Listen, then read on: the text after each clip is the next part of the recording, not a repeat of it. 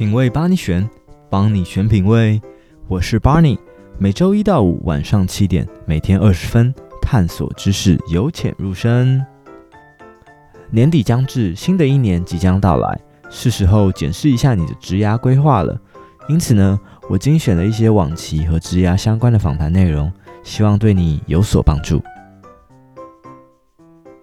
今天呢，一如往常来回复一下听众的留言，在 Apple Podcast 上，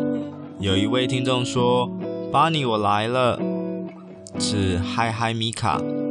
他说：“哎、你声音很好听，哎，怎么搞的？而且内容跟节奏很棒，很适合工作听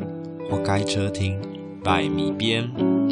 谢谢米边，他们是在 IG 分享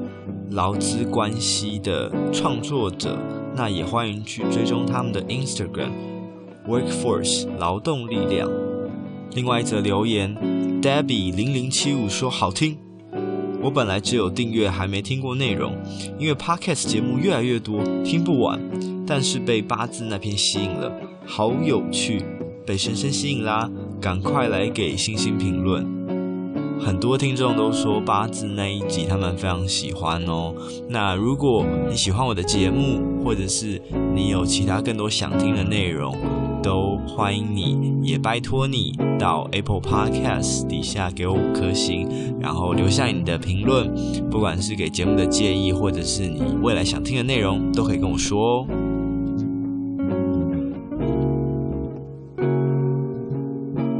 嘿。Hey, 你向往的生活是什么呢？这一次 Barney's Talk 邀请到了 Joyce，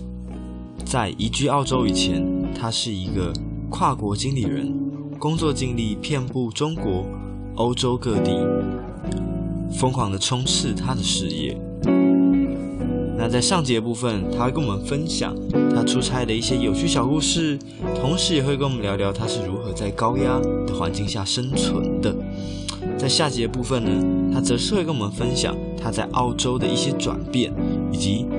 对他来说现在工作跟生活是什么。让我们继续收听下去。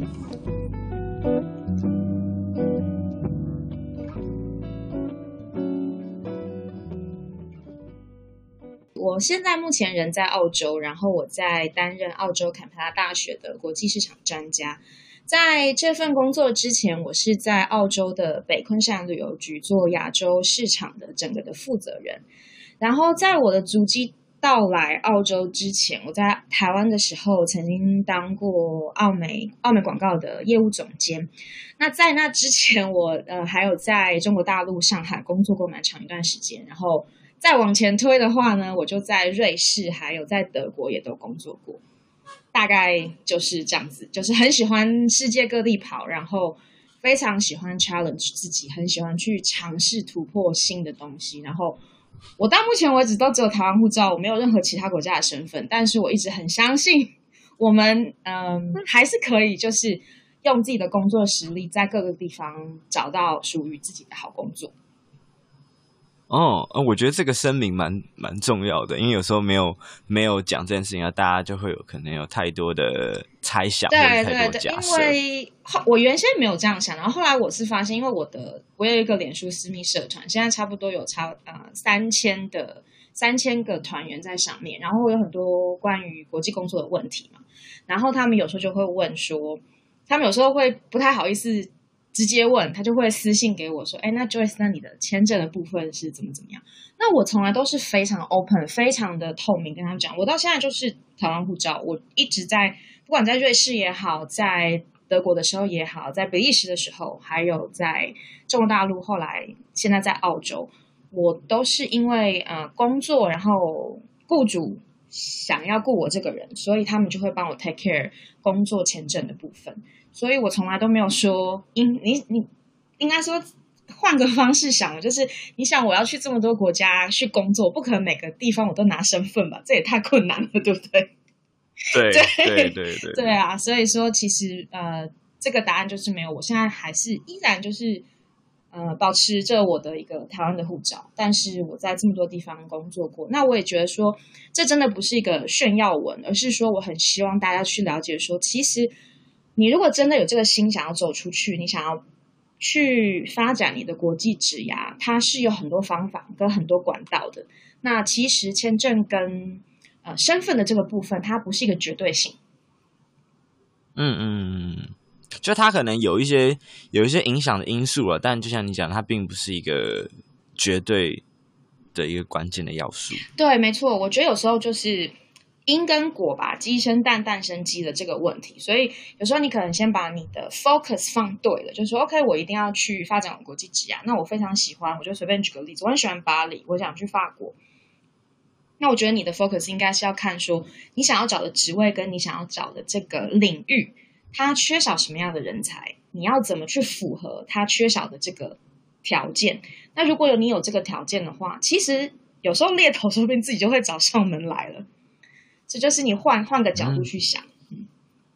嗯，所以，我们大概可以从前面几分钟的呃闲聊部分，我们大家可以知道说，Joyce 其实是在一个海外经验或者是跨国合作上有相对丰富工作经验以及历练的人。那在我们这一集的话，主要会分成上下两集去呃跟 Joyce 做访谈。那前面的部分，我们当然就会想要聊一些说，嗯、呃，Joyce 在这么多的工作经验里面，有没有一些。呃，怎么讲？大家都会喜欢讲说“好汉不提当年勇 ”，可是我相信在那个时候，比如说呃，事业刚开始打拼的时候，一定会有很多啊、呃、疯狂或者是一些啊、呃、让人难忘的一些，比如说出差或是海外工作的经验。嗯嗯。那这部分的话，想要请 Joyce 跟我们分享一下。那我们可能就可以以一个啊、呃、比较轻松听故事的感觉，当然也希望听众可以带一点东西走的方式来。请 Joyce 跟我们分享一些那些让他难忘的出差经验或者是故事。好啊，其实这方面真的很多啦。我觉得相信有很多出差经验的人知道，其实有时候出差本身它其实就像一个小型的冒险。有时候你虽然觉得说你什么事情都准备好了，然后这也是你的工作，可是你总是会遇到一些 意想不到的状况。所以我觉得，嗯，其实这块有很多东西可以说。嗯，那我就随便举一两个例子好了，也找一些比较好玩的来讲，这样子。有一个印象特别深刻，是高压到就是我们项目整体的，就是一个 project 嘛，就是专案做完之后，就大家都生病了。就是，嗯，我印象非常深刻，因为，嗯，那个时候我们是在中国大陆，我在中国大陆的一个，呃，其实它是个德国企业，但是它是在中国大陆，它已经有了。差不多十年的历史，他是很早之前就进去了。然后我当时是在他的上海办公室，然后因为那时候我们上海办公室的总经理还没有到任，那我是刚好是上海公室里面职位最高的一个嗯 project manager，所以我等于说变就 acting up 吧，就是变成了是上海办公室的一个负责人。然后后来我们是接了一个全球的一个很很著名的客户。我想大家都会很很了解啊，就是嗯，饮料的一个很大很大的饮料的呃供应商吧，应该这么讲。然后呢，嗯、他们的一个很大的一个 project 是我们公司拿下来的 project。那那个那个项目是从一开始 pitching 就是去提案的部分，一直到最后拿下来，然后是三年的合约。那你也知道，就是在这个广告业界啊，或者是这种呃做。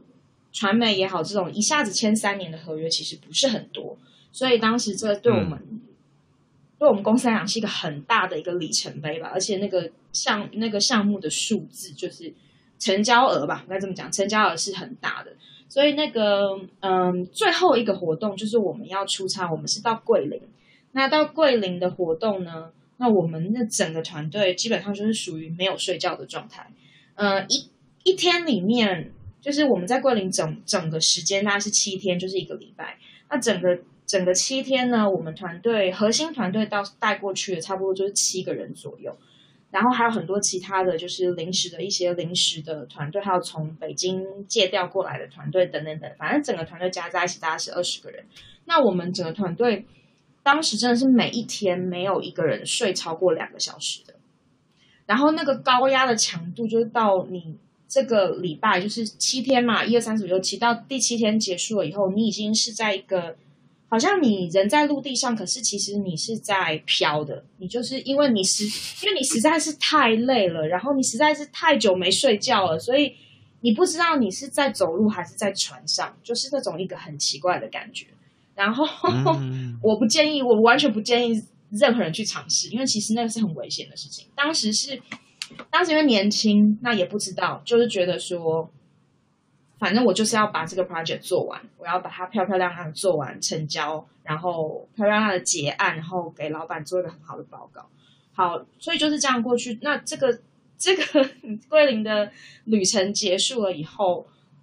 到那天结束，其实我们第二天就等于说第八天的下午，我们就是整个团队是要回上海，另外一部分团队就是要回回去北京了。那我们还有德国总部的同事来观摩的，也要回德国了。本来应该都是大家就是各分东西嘛，然后就收拾这样，然后去机场这样子。可是 因为大家实在是累到一个状态，就变成说，我记得我那时候一个 manager 跟我讲，他说 Joyce，我真的是累到连去机场的。这个动力一点都没有，也没有任何的体力。我们可不可以再延长我们在桂林的时间，就让大家休息一下？然后我就说当然可以。然后我说 OK，我们就大家都休息一下。如果想要先回去的话，没有问题，反正机票什么都已经订好，可以先回去。如果实在是体力不支的，就可以留下来。我记得那时候我们我还有几个比较要好的同事，我们就在 hotel 里面。那一的第八天嘛，第八天把一些该该做的事情做完以后，第八天、第九天，我们根本就没有离开酒店，然后我们什么都没有干，我们就在床上，就是处于一个晕的状态，就是一直在半睡跟半醒之间，就是在，所以等于嗯，桂林的好山好水，你们就完全都没有看到，嗯、只是听说这样子。我们印不过我们对那个 hotel 的印象非常深刻。因为你们都二十几乎都待在那里啊。对，然后嗯，其实是，然后夸张到什么程度？就是最后好，终于第九天，我们已经恢复了些许的元元气了。我们就是好啊，出去吃一顿饭吧，庆功宴一下，大家去吃饭。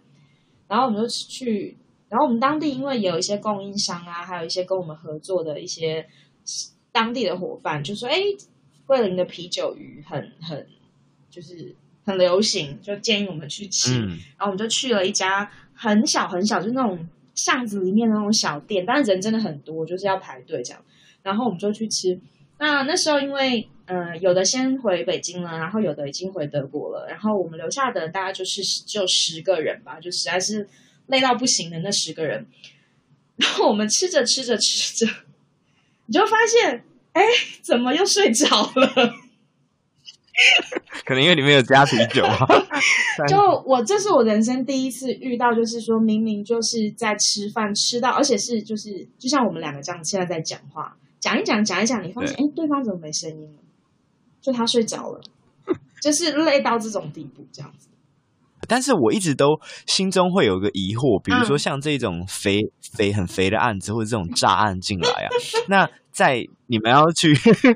原谅我的说辞，你们要去，比如比如说要要要到这个地方，就比如说去跟客户去洽谈一些事情的的时候，可是你们在这种几乎没有什么睡眠的情况下，嗯、那隔天比如说要做一个 pitch 或一个 presentation，要怎么样保持那个好的状态？我一直都对这件事情很很好很好奇吗？我觉得每个人对都应该有他的应对的方式啦，别的人的。应对的方式跟他的方法，我可能不能去评论。但对我来讲的话呢，如果是处于这种高压的状态，又极度缺乏睡眠的话，首先第一个是早上起来，或者是你即将要去做某一个大的 presentation，或者要你要去洽谈，或是要开很重要的会议，或者是甚至是你要面对几百个人、几千个人，你要去做演讲的时候，你首先第一件事情对我来讲，只要洗一个非常非常热的热水澡，然后。在洗完热水澡之后呢，你要做一个呃不太好的事情，就是把它变成是冷水，让你醒来，就是冷热交冷冷热交替的状态，你会突然就醒了，然后刺激对，因为交应该是对，应该就是刺激交感神经啦。然后当然不是那种不是冰水啦，就是说从热到温，然后到凉嘛，那有它有它有一个。温度的变化，所以就会刺激你交感神经，我觉得你就会比较清醒。然后再来就是我会有个 process，就是你因为你要准备嘛，你就要要像我们女生就是要化妆啊，然后要挑你的这个就是其实我们很简单，都是那种非常 business 的、非常的专业的那种商业的呃 outfit，但是你还是要挑嘛。那这个过程你就会 focus 在你等一下下一步要做什么。那我觉得这种 focus 会也会让你更清醒。然后呢，再来一步就是呃，一定是要借助咖啡的威力啦。然后就是一定要再喝一些，就是像是咖啡或者是提神的一些饮料。另外就是再累还是要吃早餐，哦、这是一定要，就是你肚子里一定要有点东西，要不然真的是没有办法撑过去。嗯，所以等于说你可能在呃这个前往战场之前，你会有一些事前的准备哦，一定会，或者是说一定会啊，嗯。那你本身还会有什么，比如说一些其他的 tips 或仪式感吗？就是说，因为有时候我们在切换到那个模式的时候，呃，你本身会有什么特别去做的仪式吗？我自己会特别做的仪式吗？我通常会挑一两件我特别喜欢的首饰，例如说像是呃耳环啊，或者是说呃项链啊什么的。然后在你整个就是要冲冲澡，然后化妆，然后穿衣服，全部都搞定了以后，然后你把你要等一下要做的事情都准备好以后，我最后我会选一个我最喜欢的首饰戴上来，就好像告诉自己说：“好，盔甲戴好喽，等一下要上战场了。嗯”就是这个意思。嗯，男生的话可能就是比如说领带啊，或袖口，或是手表之类的。对，我觉得其实有时候有一些画龙点睛的这些东西，其实第一是你给你自己的一个算是提醒自己嘛，你现在是一个 professional，你现在是个专业的人士，你应该要用什么样的方式跟什么样的态度去面对你的观众也好，你的客户也好，你的团队也好。那另外一点也是提醒你，就是说对我来讲是说。这就是你，你有你自己的风格，你不要太去。等一下，不管结果是怎么样，你一定要相信自己，你可以做的是最好的。嗯，了解。所以，我们其实前面聊的比较多是一些方法或是 tips 里面。那我觉得，相信在这样高高压工作环境底下的成员啊，包括你或是你的一些啊、同事们，你觉得？必须要拥有的一些 mindset 或者是心态是什么，才可以在一个这么呃艰难、很 tough 的环境下生存下来？我觉得首先第一个一定就是，嗯，在你进入这样子的高压的环境之前，你一定要多多少少对这样的环境有所了解啦。我觉得最难撑下来的那些同事，是因为他可能进来跟还没进来之前，他有一套设想。然后进来之后，他完全发现说：“我的天哪，怎么跟我想的完全不一样？”所以我觉得，首先在进入一个很高压的工作环境或者是公司里面的时候，应该是之前你自己其实要需要有一些心理准备。我觉得这个是很重要的。然后，当你真正在这样子一个高压的环境以后，我觉得要保持弹性也是非常重要的，因为像。广告业也好啦，或者是说像是一些会长的团队的这种工作的形态也好，或者是说像是提案啊、consultation 啊这这方面的工作的本质，它就是非常的高压。那也会遇到很多突发的事件，就是你就算计划的再完美，但是最后总是会有一两件事情是你没有办法计划到的。所以我觉得这个时候保持心态上的弹性是非常重要的。我曾经就看过有些同事，他可以在一个变化球的状态下，他可以 handle 得非常好，他就会觉得说，OK，好，OK，那就发生了吧，那我们就来解决。那这就是一种态度。也看过完全没有办法 handle 的同事，就会可能会大发脾气，或者是如果他是带团队的，他可能就会把这种气就是撒到他的下面的下属上面，就会说，你怎么没有告诉我这个事情？你怎么可以没有去办到？怎么怎么怎么怎么样？然后他就会很生气。可是其实。这样子的负面情绪产生的时候，就代表你没有办法弹性的去处理这个突发的状况。那其实对当时的环境跟这个事件本身是没有任何帮助的嘛？你这些负面情绪其实是没有任何的帮助，你只是会让你自己跟你的团队都很不很不舒服而已。所以我觉得保持一个很有弹性的心态是非常重要的。然后，嗯所以你说，你说。嗯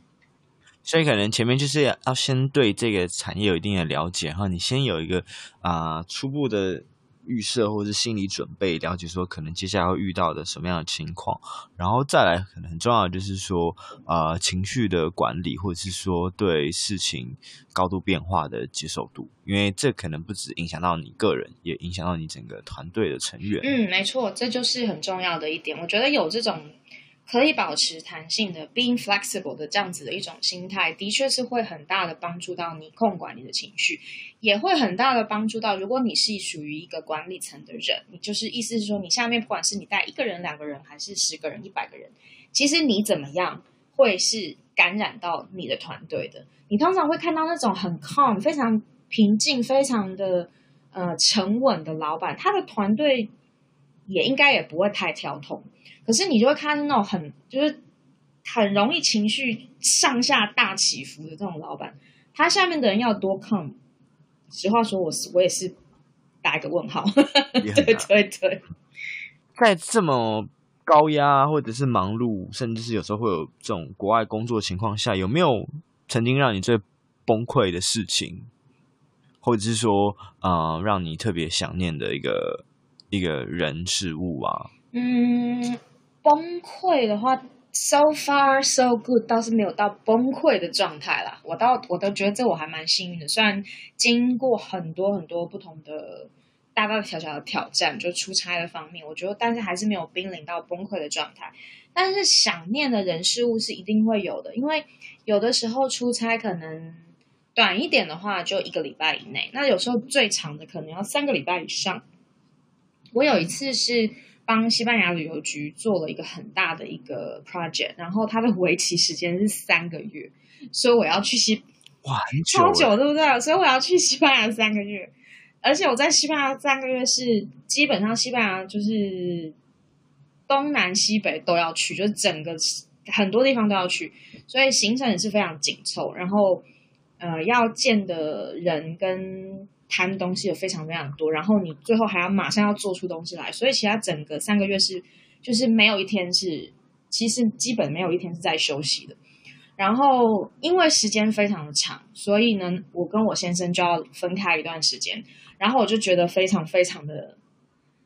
相思病就犯了，就是这样子。嗯，对，因为尤其是你在不同的环境嘛，那像在西班牙的话，我我也不讲西班牙语。然后，虽然他们很多人是多多少少有一些英语的呃能力的，但是毕竟还是不太一样嘛。那工作上本身因为又得隔了一层西班牙语的关系，所以就会更多的沟通方面就需要做更多的花更多的时间跟心力去去确保你所沟通的东西是正确有效的。然后因为非常的忙碌，时间又非常的长，所以。就会非常想念家人，然后后来，呃，我很非常想念我先生，然后我非常想念我爸妈，然后就那那个感受是很深刻的，因为就觉得说啊，我在异国他乡，而且这个工作时间那么长，然后你就非常渴望要回到你很熟悉的、很熟悉的地方，这样子。因为感觉这一种想念跟思念，有时候真的不是视讯或者是说文字的方式就可以去。抒发掉，真的不太可以。为什么有人说有时候一个拥抱就胜于你可能讲两个小时的话？那我就觉得其实那是非常有道理的。因为说你真的很想要、很想念某个人的时候，你可能就是想要抱抱抱他，或者是说你就是想跟他吃顿饭，然后就这个真的差很多。这个跟视讯啊，嗯、任何的这种电子的通讯都没有办法去完全补足或者是代替的。